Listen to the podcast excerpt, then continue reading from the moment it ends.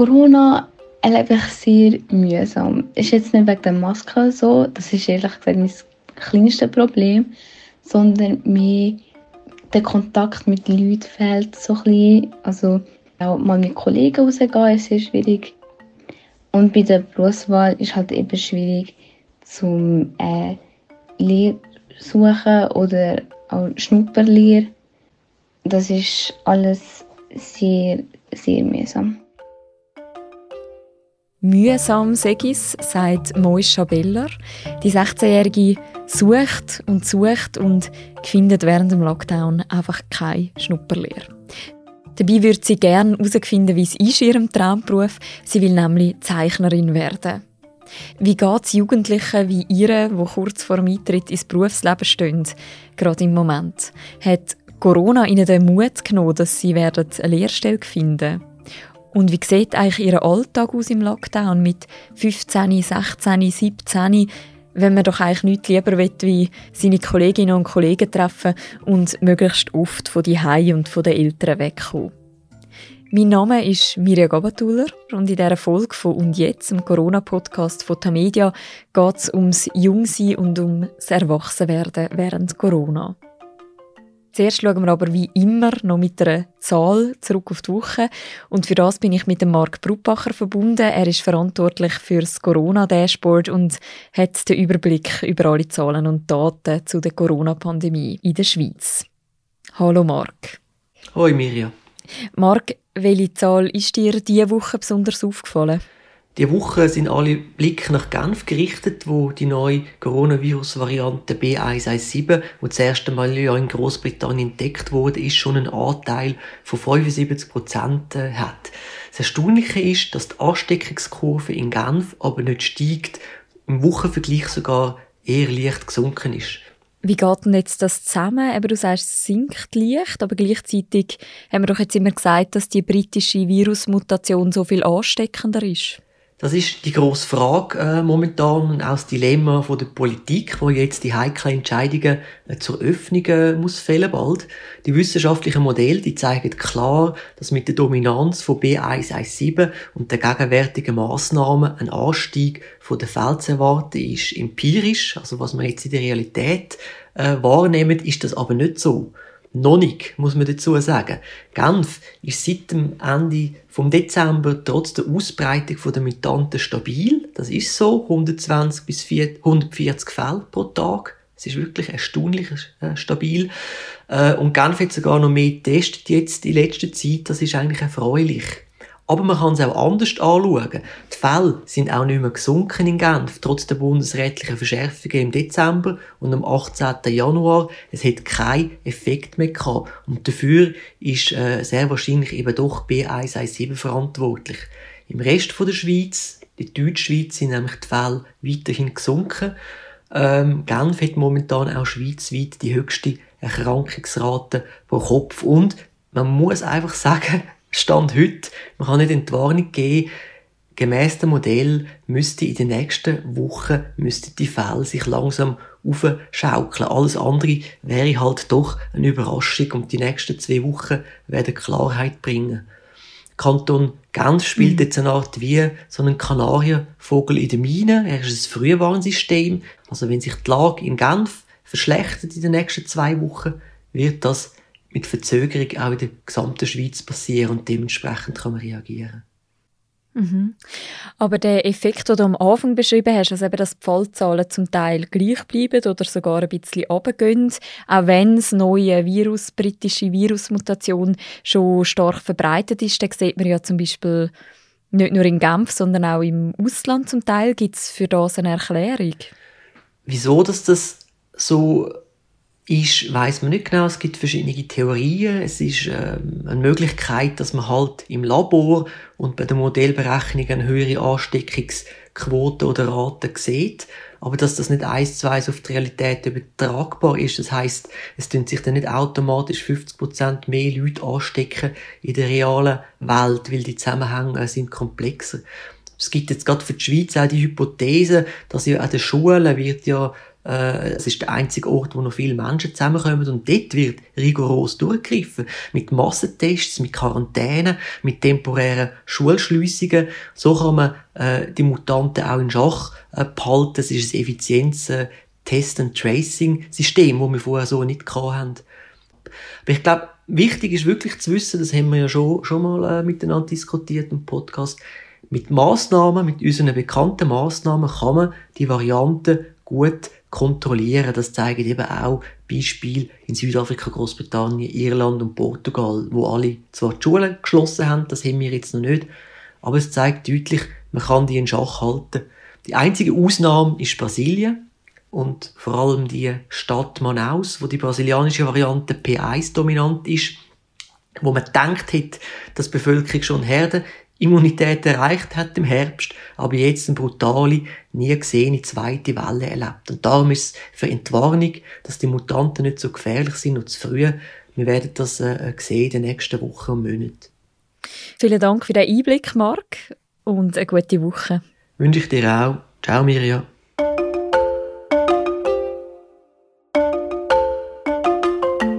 Wenn ich im Moment mit meinen Freundinnen oder Freunden darüber rede, dass wir es vermissen, sich am Abend einfach noch auf ein Bier zu treffen oder ein bisschen rauszugehen, dann höre ich oft, hey, aber stell dir mal vor, wir wären jetzt 16.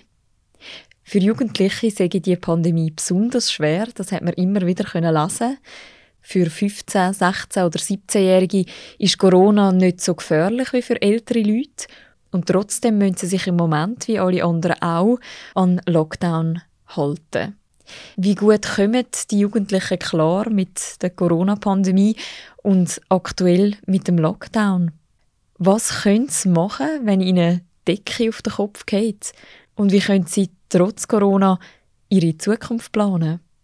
Über das rede ich heute. Das ist eine Premiere, gerade mit zwei Leuten, die sich diese Woche mit Jugendlichen getroffen haben.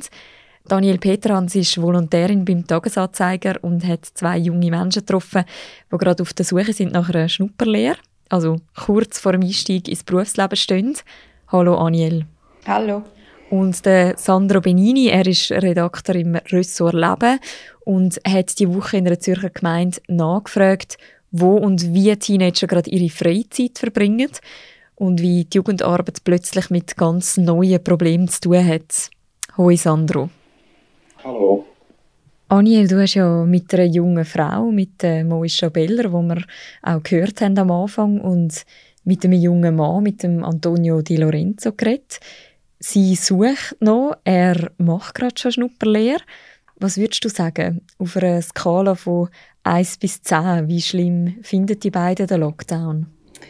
Ich glaube, bei beiden ist es relativ unterschiedlich. Den Antonio habe ich begleiten, wie er gerade am Schnuppern ist. Ähm, er hat eine Schnupperlehre jetzt gefunden, obwohl er sehr, sehr lang gesucht hat. Er sucht, also beide suchen eine Lehrstelle eigentlich auf August. Bei ihm hat man, ähm, ja, ich habe ihn getroffen, wenn er in dieser Lernwerkstatt ist. Er schnuppert als Produktionsmechaniker und er ist hellauf begeistert von diesem Beruf und mal können reinzuschnuppern. Darum würde ich sagen, er ist auf mich relativ motiviert übergekommen. Ähm, bei ihr, bei der Moisha, ist es eine andere Situation gewesen. Sie hat momentan so viel Absagen nur, ähm, ist relativ entgeistert gewesen. Und bei ihr würde ich sagen, ist die Stimmung ein bisschen tiefer als bei Antonio. Also sie ist, ja, sie probiert motiviert zu bleiben, aber ja, sie ist noch nie zum Schnuppern eingeladen worden. Mhm. Also wenn du jetzt von 1 bis 10, was würdest du spontan sagen bei diesen beiden? Ähm, beim Antonio würde ich sagen, ist es jetzt ein Vieri und bei der Moisha ist es wahrscheinlich etwa ein Achti. Okay. Mhm. Sandro, in deinem Artikel sagt eine 16-Jährige, wo du sie fragst, eben wie schlimm sie den Lockdown auf einer Stufe von 1 bis 10 finde, sagt sie 10. Was ist in ihren Augen gerade im Moment so schlimm? Ja, also sie sagt zuerst 10 und dann überlegt sie im Moment und sagt dann auch, okay, 9. okay. Ähm, ja, 9 ist auch noch recht schlimm. 9 ist auch noch recht schlimm. Wobei, also ich muss sagen, ich habe jetzt während dem Gespräch nicht den Eindruck gehabt, dass ich mit zwei Jugendlichen rede, die jetzt völlig am Anschlag sind oder in einer totalen Extremsituation. Ähm, die haben sich gut können artikulieren, sie haben können erzählen, wie es ihnen geht. Äh, sie sind auch nicht, also sie haben dann gesagt, Äh, sie stellen mehr Gewalttätigkeit unter den Jugendlichen fest, sind aber auch gesagt, dass sie selber an dem nicht beteiligt sind und das hat dann die Jugendmitarbeiterin, die dabei war, auch bestätigt. Und was, ähm, was gesagt haben, ist einfach, es sei mühsam Polizeikontrolle. Also, sobald man mit mehr als zu fünften unterwegs ist, dann riskiert man, dass die Polizei einen darauf aufmerksam macht, je nachdem auch einen Bus gibt. Ähm, es ist mühsam, dass es eine Beschränkung gibt für den Zugang zum Jugendhaus. Also, wenn es dürfen nur so und so viele ins Jugendhaus rein, die anderen müssen draussen warten, dann nach einer gewissen Zeit müssen sie, wieder wechseln, dann kommen die anderen rein und sobald sie aus dem Jugendhaus ähm, draussen sind, dürfen sie nur noch in Fünfergruppen zusammenstehen. Ähm, es sei mühsam, dass man in kein Lokal mehr rein kann, es sei mühsam, dass generell die Stimmung unter den Jugendlichen ähm, gereizt sei, aggressiv. Ähm, sie haben berichtet auch von Fälle von Kolleginnen und Kollegen, die so traurig sind oder depressiv oder wo zum Beispiel nie mehr aufgeboten werden zu einer Lehrstelle oder beziehungsweise wo im Moment immer zu hören bekommen, du kannst nicht Kodo schnuppern wegen Corona, man kann jetzt niemand zum Schnuppern. Ja, also einfach ziemlich ein mühsames Szenario haben die geschildert. Mhm, mhm. Und wie ist denn, also wie muss man sich denn das vorstellen? Die wohnen ja wahrscheinlich noch die bei ihren Eltern. Ist auch das so ein, ein Faktor, dass ihnen irgendwie die Decke auf den Kopf geht, wenn sie quasi nur noch die sind bei den Eltern und, und nicht mehr gross können, eben zum Beispiel ins Jugendhaus oder irgendwie sonst voraus ihre Kollegen treffen? Das haben mir jetzt die zwei, die ich geredet habe, haben das nicht gesagt. Also ich habe den Eindruck gehabt, ähm, sie kommen sie haben nichts gesagt vom Problem daheim, aber also auch ein bisschen aus Diskretionsgründen und so habe ich dann dort auch nicht angefangen anzubauen. Ähm, sie haben mehr erzählt einfach von anderen, die, die zum Teil Probleme haben mit, mit den Eltern und ja, wo dann einfach nicht raus, auch wenn es kalt ist, verrissen, auch wenn man nie nicht rein kann, um mit anderen zusammen ähm, aufgerufen Also das kann man ja sich auch relativ leicht vorstellen, dass wenn eine Familie immer muss die, die sein, dass es dann schneller zu Reibereien und zu Streitereien kommt und, und wenn man dann wie nicht kann ausweichen, ja, dann gibt es dann gibt's mehr Mais in der Familie, mhm. das, ist, das ist ja klar. Mhm. Mhm. Und wo treffen Sie sich dann aktuell mit Ihren Kolleginnen und Kollegen? Was, was machen Sie da? Also treffen die sich überhaupt noch? Ja, einfach voraus. Was haben wir gesagt? Voraus vor allem. Auf Bänkchen, mhm. ähm, auf, auch im öffentlichen Raum zum Teil, also, das haben wir Jugendarbeiterin, ähm, die ich dann auch noch interviewt habe, erzählt, was, was auch häufiger gibt, ich sage so, mehr oder weniger spontan illegale Partys in Parkhäusern, dass man sich dort trifft. Oder man hat auch schon gelesen, ich glaube, das haben wir sogar im Tabi mal gehabt, einen Artikel, dass ähm, der Zug eine Art ist, wo man sich trifft. Mhm wenn man dort kann sein kann. Und, ja. Da kann man ja mehr wie fünf Personen dann eigentlich sein, oder? So. Genau, genau. Ja. Ja. Aniel, du hast ja eigentlich vor allem mit den Jugendlichen über die Lehrstellensuche geredet, aber hast du auch so ein etwas mitbekommen, wie es bei ihnen aussieht mit ihrer Freizeit? Also ob sie das jetzt ähnlich erleben, wie das, was Sandro jetzt erzählt?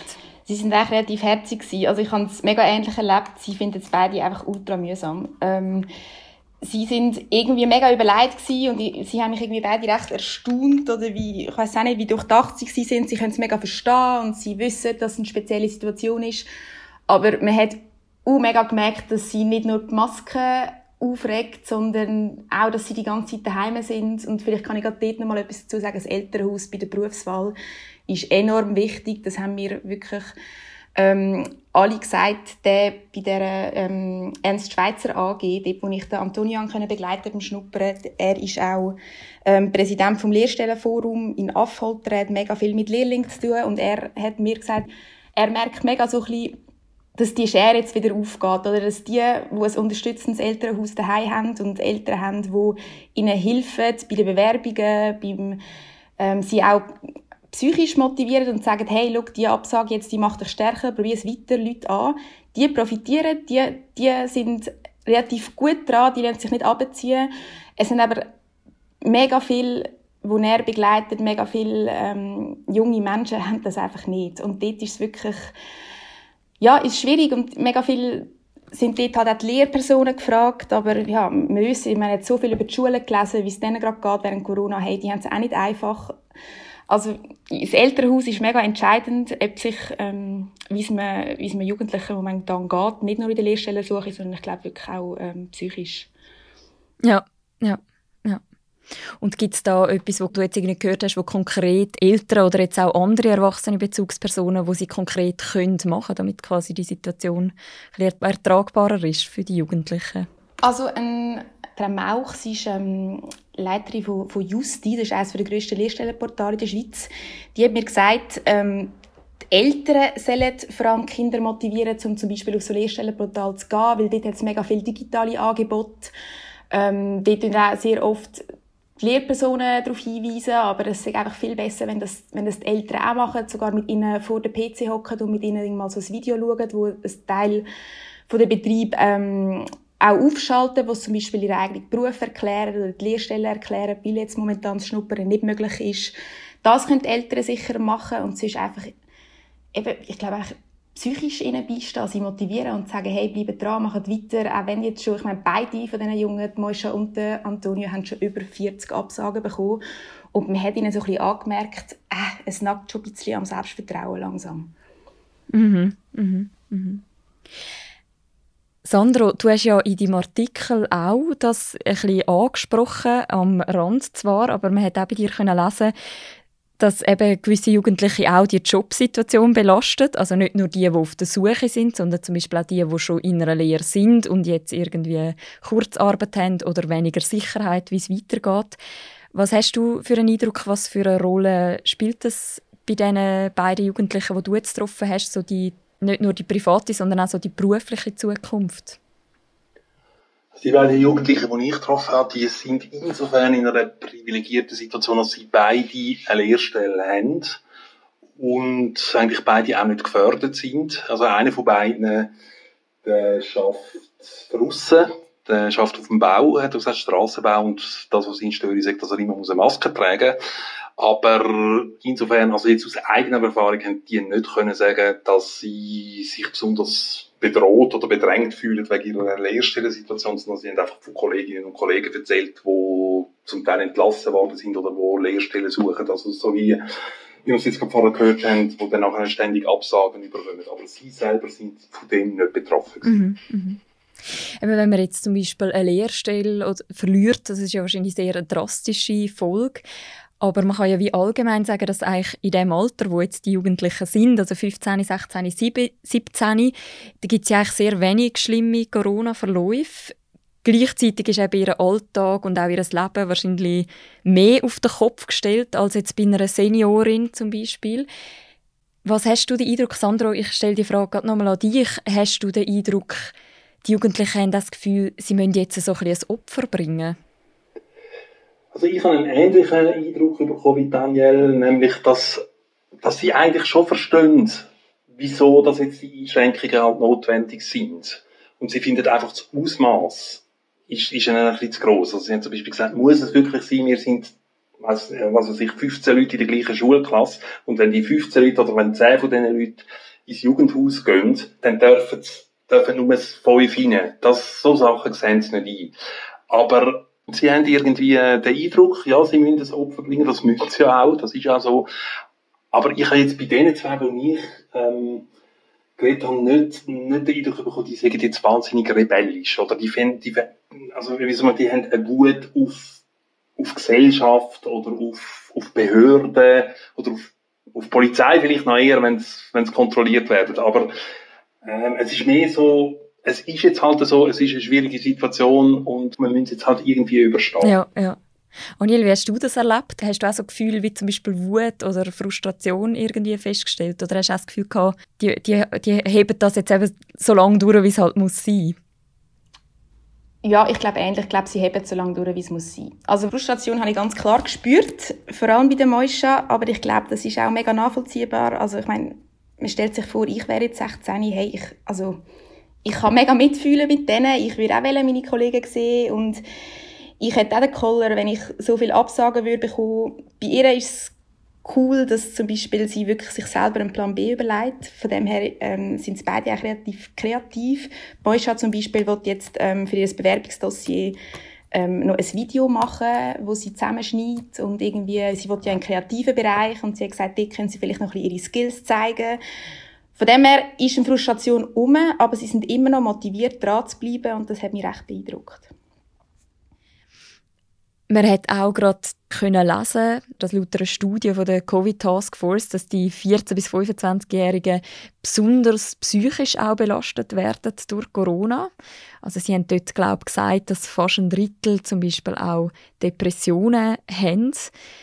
Kann man etwas dazu sagen, was der Lockdown psychisch macht mit jungen Menschen?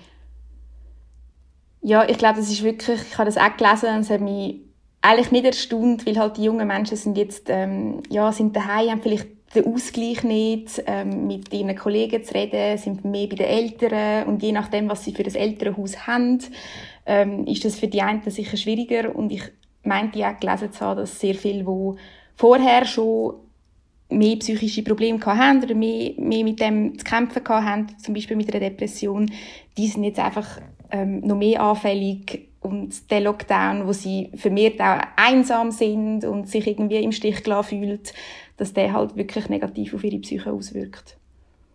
Aber man könnte ja jetzt so ein bisschen böse auch sagen, das ist doch ein Luxusproblem, das ist doch so ein Erstweltproblem, die sollen jetzt mal nicht so dumm tun. Das hat man ja zum Teil auch in den Kommentaren lesen, zum Beispiel unter deinem Artikel, Sandro. Was würdet ihr darauf erwidern? Wie würdet ihr darauf reagieren? Also ich finde das nicht berechtigt. Natürlich, es ist wie immer bei solchen Problemen oder bei vielen Problemen in der Schweiz, es sind es ist schlimm für Schweizer Verhältnisse. Das, das ist auch da so. Natürlich ist in anderen Ländern, natürlich sind Jugendliche in, was weiß ich, in Honduras noch viel schlimmer da. Aber das ist für die, die jetzt da betroffen sind, kein, kein Trost. Also du gehst auch nicht einem, wo bei einem Unfall sich das Bein bricht, sagen, ja, bist doch froh, hast keinen Schädelbruch. Also, oder? Die haben jetzt die, die Situation und die ist, nach dem Eindruck, den ich bekommen von dem Gespräch, ist die wirklich, ja, die ist wirklich schlimm. Und insofern finde ich den Vorwurf ungerechtfertigt. Vielleicht kann ich da noch einhaken. Ich würde es absolut unterschreiben. Und ich finde auch, hey, so 15 bis 16, das ist so eine enorm wichtige Zeit. Also nicht nur, wie man sich dann als Erwachsene, junge Erwachsene irgendwie muss, muss bilden und finden, sondern auch, eben gerade, ich habe halt mit zwei Schülern geredet, die jetzt noch in der, also der Antonio ist noch in der zweiten Sek und und Moisha ist ähm, am gestalterischen Vorkurs. Sie sind beide noch nie in der Berufswelt gewesen. Und wenn man ihnen, wenn man sie zum Beispiel nicht schnuppern lässt und, und sie müssen sich trotzdem bewerben für irgendwie einen Beruf oder eine Lehre, wo sie nachher drei bis vier Jahre lang machen, ähm, haben aber keine Ahnung, wie die Lehre eigentlich aussieht, wie mein Team aussieht, wie mein Chef ist. Das ist, ja, also ich, ich finde das einfach krass und ich, ich will selber nicht in dieser Situation sein. Wieso ist es denn jetzt eigentlich während der Pandemie so schwierig, eine Schnupperlehre zu finden? Weil das sind ja meistens ein paar Tage einfach, wo man dann in einer Firma ist, so wie ich mich erinnere. Mhm. Also ich habe das bei der Bildungsdirektion in Zürich nachgefragt und sie haben gesagt, das ist wirklich einfach erstens, weil so viele Firmen momentan einfach ex existenzielle Nöte haben und, und einfach Befürchtungen, überleben sie überhaupt noch. Ähm, die anderen haben mega viele Schutzmaßnahmen, das heisst genügend Abstand in den Räumen, was es ihnen gar nicht erlaubt, um irgendwie einen Schnupperlehrling momentan einzuladen. Ja, die finanzielle Lage, wo, wo einfach sagt, und einfach auch, auch Druck im Team, wo jetzt schon um ist, oder ganz ehrlich, sie sind gar nicht im Office, weil jetzt einfach Homeoffice-Pflicht ist und dann kann man halt auch keinen Schnupperlehrling beschäftigen, oder? Mhm. Und gibt es da auch konkrete Zahlen dazu? Also von wie vielen äh, Schnupperlehrer reden wir da, was es jetzt weniger gibt das Jahr? Also Justi hat ähm, jetzt im Januar die neueste Zahl publiziert und sie sagen, dass ähm, 53 Prozent von allen Lehrbetrieben ähm, eine Schnupperlehre momentan anbieten. Sie haben die Zahl aber jetzt wegen Corona wie zum ersten Mal erhoben und Schnupperlehrstellen werden nicht sonst auch erhoben. Also wir haben jetzt keinen direkten Vergleich. Es sagt mir aber die Bildungsdirektion in Zürich und auch Justi selber, ähm, dass das sehr viel weniger ist, als normalerweise angeboten werden. Und ja, letztes Jahr so zum Vergleich, wo der, der erste Lockdown war, dort haben mega viele Jugendliche ihre Lehrstelle schon gehabt, weil die Lehrstellensuche oder die Berufswahl eigentlich ein Jahr vorher anfängt, also im, im August, ähm, ein Jahr vorher. Und das Jahr ist wirklich so ein bisschen, mega viele Jugendliche haben nicht einmal in ihrem letzten Sek B oder Sek A Semester ein Zeugnis ausgestellt bekommen in Zürich. Die Jugendlichen, die auf, auf 2021 eine Lehrstelle suchen, sind von Anfang an im ganzen Prozess ähm, eigentlich schlechter gestellt als letztes Jahr. Mhm. Mhm. Mhm. Du hast jetzt zwei ein unterschiedliche Geschichten erzählt bei dir im Artikel. Das eine ist der Antonio, der als Produktionsmechaniker jetzt eine Schnupperlehre machen kann. Das andere ist eben Moische, die gerne Zeichnerin werden in der Innenarchitektur. Und bei ihr ist es eben viel schwieriger, um etwas zu finden. Ich habe jetzt schon um die 40 oder über 40 Bewerbungen geschrieben. Und warum es nicht klappt, kann ich ehrlich gesagt nicht genau sagen. Ich habe auch schon Absagen bekommen, halt, dass sie wegen Corona keine Lehrstelle mehr anbieten. Wieso glaubst du, machen sie so äh, unterschiedliche Erfahrungen? Hat das irgendwie auch mit diesen Branchen zu tun, wo sie versuchen, drin Fuß zu fassen? Es ist schon so, dass ähm, das hat mir auch Justi, das Lehrstellenportal, bestätigt, ähm, dass als Handwerker momentan ist es einfacher, eine Schnupperlehrstelle zu finden. Man hat es gesehen, in dieser Firma, wo ich war, das war eine riesengroße Halle, wo wo irgendwie fünf Leute am Arbeiten sind und eben jetzt dann so ein Schnupperlehrling wie Antonio kommt mit Maske, macht nicht so einen grossen Unterschied. Das kann man sich erlauben. Die Schutzmaßnahmen können eingehalten werden. Und die Moisha sucht halt einen Beruf ähm, in einer Branche, wo es jetzt einfach schwierig ist. So im, im kreativen Grafikfirmen, ähm, Hochbauzeichnerinnen, die sind ja, die kämpfen momentan einfach selber ums Überleben und es ist schon so, dass es auch eine Lehrstelle ist, wo auch ohne Corona schwieriger ist, ähm, zum einen Vertrag zu unterschreiben. Also Zeichner ist sehr ein, ein beliebter Beruf. Ähm, es hat wenig Lehrstellen und sehr viele Bewerberinnen und das ist sich die Moisha auch komplett bewusst. Ähm, das hat mich eben auch noch erstaunt. Also sie gibt jetzt nicht nur Corona geschuld, sondern sagt auch, ja gut, ich habe einen Sek B-Abschluss und ich will Zeichnerin werden. Hm, vielleicht wäre mein Plan B noch Sek A nachzuholen, dann habe ich bessere Chancen. Also es sind schon zwei komplett unterschiedliche Berufe, ähm, die meine beiden Jugendlichen, die ich begleitet habe, ähm, suchen. Sandro, hast du auch irgendwie gemerkt, dass die Jugendlichen jetzt versuchen, irgendwie so kreative Wege zu finden, wie sie jetzt eben können, ihre Freizeit oder ihre Freiräume irgendwie sich zurückholen? Was mir ein Jugendarbeiter erzählt hat, ist, dass er feststelle und auch befürchte, dass wenn jetzt der Lockdown noch lang weitergeht, dass sich dann die Jugendlichen zunehmend einfach die Räume und die, äh, sagen wir mal, die Sphäre, wo sie wirklich unter sich können sein, auch mehr als fünf, dass sie sich die einfach irgendwann dann nehmen. Mhm. Also zum Beispiel eben mit den Partys in Tiefgaragen. Also das ist so eine Entwicklung, die man befürchtet könnte eintreten. Du hast ja, wir haben das auch schon gehört, auch mit einer Jugendarbeiterin noch geredet, die jeden Tag mit den Jugendlichen eigentlich zu tun hat, die Jasmin Schweizer. Und sie hat dir das erzählt. Wir von der Jugendarbeit nehmen im Vergleich zu vor der Pandemie wahr, dass die Jugendlichen jetzt deutlich gereizter unterwegs sind. Wir beobachten, dass Konflikte unter verschiedenen jugendlichen Gruppierungen zunehmen und oft auch in Schlägereien enden. Zudem ist es so, dass der Vandalismus in den letzten Monaten deutlich zugenommen hat. Zum Beispiel werden auf dem Schulhausgelände äh, Corona-Plakate beschädigt, es werden Schneebesen angezündet, Scheiben am Jugendhaus eingeschlagen etc. Eben, Jasmin Schweizer sagt, dass sie in ihrem Alltag merke, dass Teenager viel gereizter sind, auch viel mehr Seich machen durch das, eben irgendwie Besen anzünden und so weiter. Was sagen denn die Jugendlichen da dazu? Ist das etwas, was sie selber auch erleben oder vielleicht sogar auch selber machen? Also die beiden Jugendlichen, die ich ähm, geredet habe, ich sage übrigens den Vornamen nicht, im Unterschied zu Daniel, weil sie wollen anonym bleiben. Das ist ein bisschen unpersönlicher, aber ähm, ich will das respektieren. Die sagen, ja, das stimmt, sie beobachten das bei anderen, mehr Vandalenakt, auch mehr einfach die gereizte Stimmung, es käme schneller zu zum Teil auch handgreiflichen Auseinandersetzungen.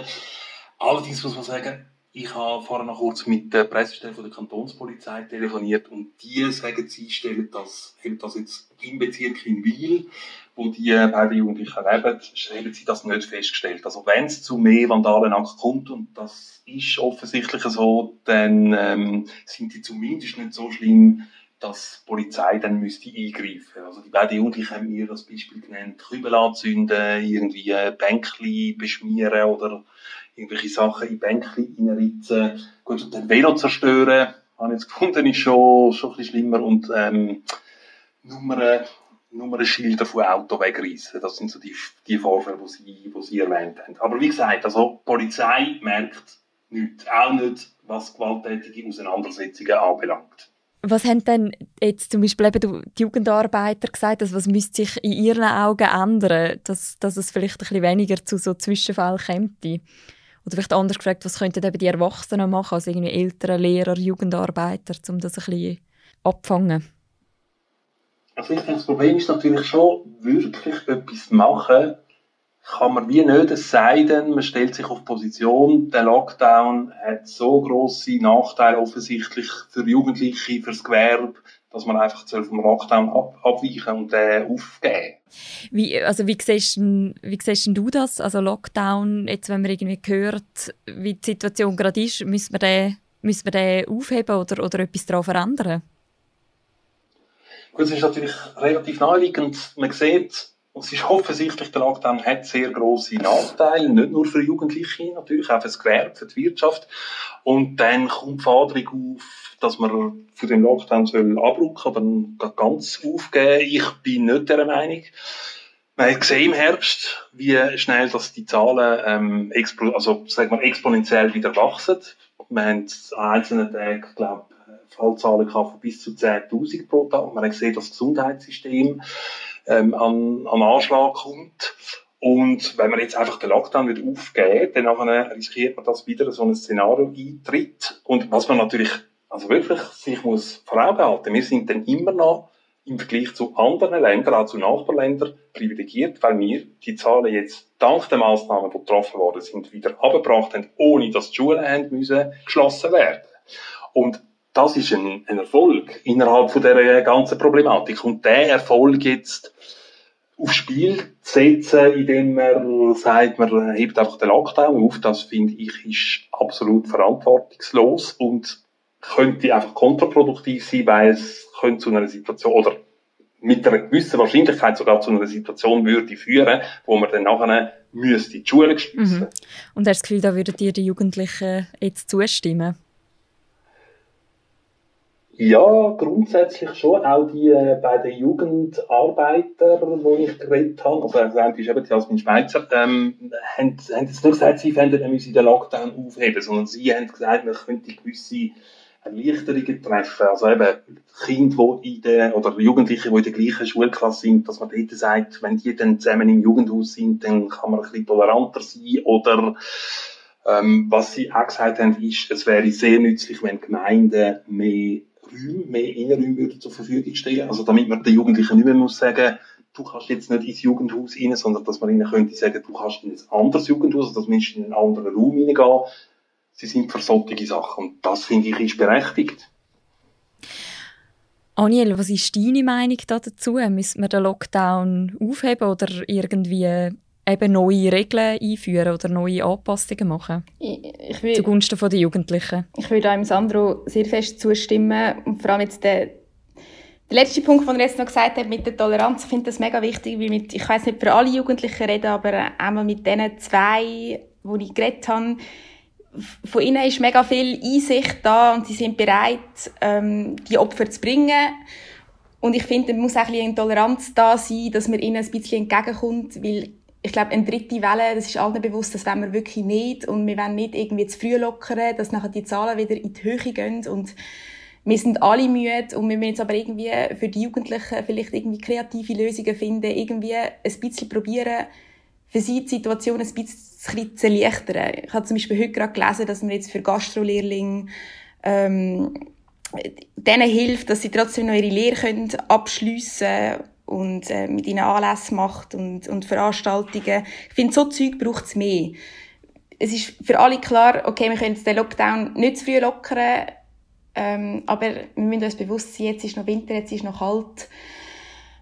Es ist schwer und ja, ein bisschen Toleranz gegenüber den Jugendlichen, wie die Jugendlichen auch gegenüber den Alten haben oder den älteren Personen. Ähm, ja, ich glaube, zu dem müssen wir wieder ein bisschen zurückkommen. Das war im ersten Lockdown sehr fest da und jetzt vermisse ich es gerade ein bisschen ja, einfach das öffentliche Bewusstsein, dass die Jugendlichen im Moment wirklich, obwohl sie selber medizinisch gesehen wenig, deutlich weniger betroffen sind, dass die ein Opfer bringen oder mühen bringen zugunsten von der, von der Allgemeinheit und zugunsten von den Eltern. Also genau. das, das muss man anerkennen. Mhm. Ich habe noch ja ganz am Anfang von dem Gespräch gefragt, eben, wie schlimm finden die Jugendlichen den Lockdown auf einer Skala von 1 bis 10. Und ich möchte gerne zum Schluss so jetzt noch fragen, habt ihr dann in diesem Gespräch auch ähm, das Gefühl gehabt, dass es etwas gibt, wo sie auch als positiv erleben an dem Lockdown? Ui, schwierige Frage. Ich glaube, es gibt sehr wenig Positives, was sie mir berichten würden. Ja. Ich weiß nicht, ob es bei dir, Sandro, anders ist, aber bei mir... Ja, ich, was ich kann sagen ist, in dem Gespräch ist, ich mag mich nicht erinnern, dass, dass irgendetwas auftaucht ist, wo man so interpretieren könnte, das ist jetzt noch, das ist jetzt eigentlich noch toll. Nein, okay. Es muss nicht jedes Mal einen total positiven Abschluss geben. also was, was ich als positiv empfunden habe, ist einfach die letzte Bemerkung, die sie gemacht haben, wo ich gefragt habe. Also, sie, haben, sie hätten auch können sagen, wir halten das nicht mehr aus, wir brechen zusammen oder was weiß ich, oder ähm, rastet völlig aus. Und der letzte Satz, den sie gesagt haben, ist, also die Frage, wie lange haltet das noch aus, war, so lange, bis es fertig ist. Das ist wahrscheinlich in der jetzigen Situation etwas vom Positivsten, wo, wo man kann hören von einem Jugendlichen. Also ich danke euch ganz vielmal für das Gespräch. Danke dir. Und eine gute Woche. Ciao zusammen. Ciao. Tschüss. Das war eine weitere Folge von «Und jetzt», einem Corona-Podcast von Tamedia. Man kann den Podcast überall dort anhören, wo es gute Podcasts gibt. Man kann uns gerne auch eine Bewertung geben oder auch schreiben an podcasts.tamedia.ch. Danke fürs Zuhören und bleiben Sie gesund.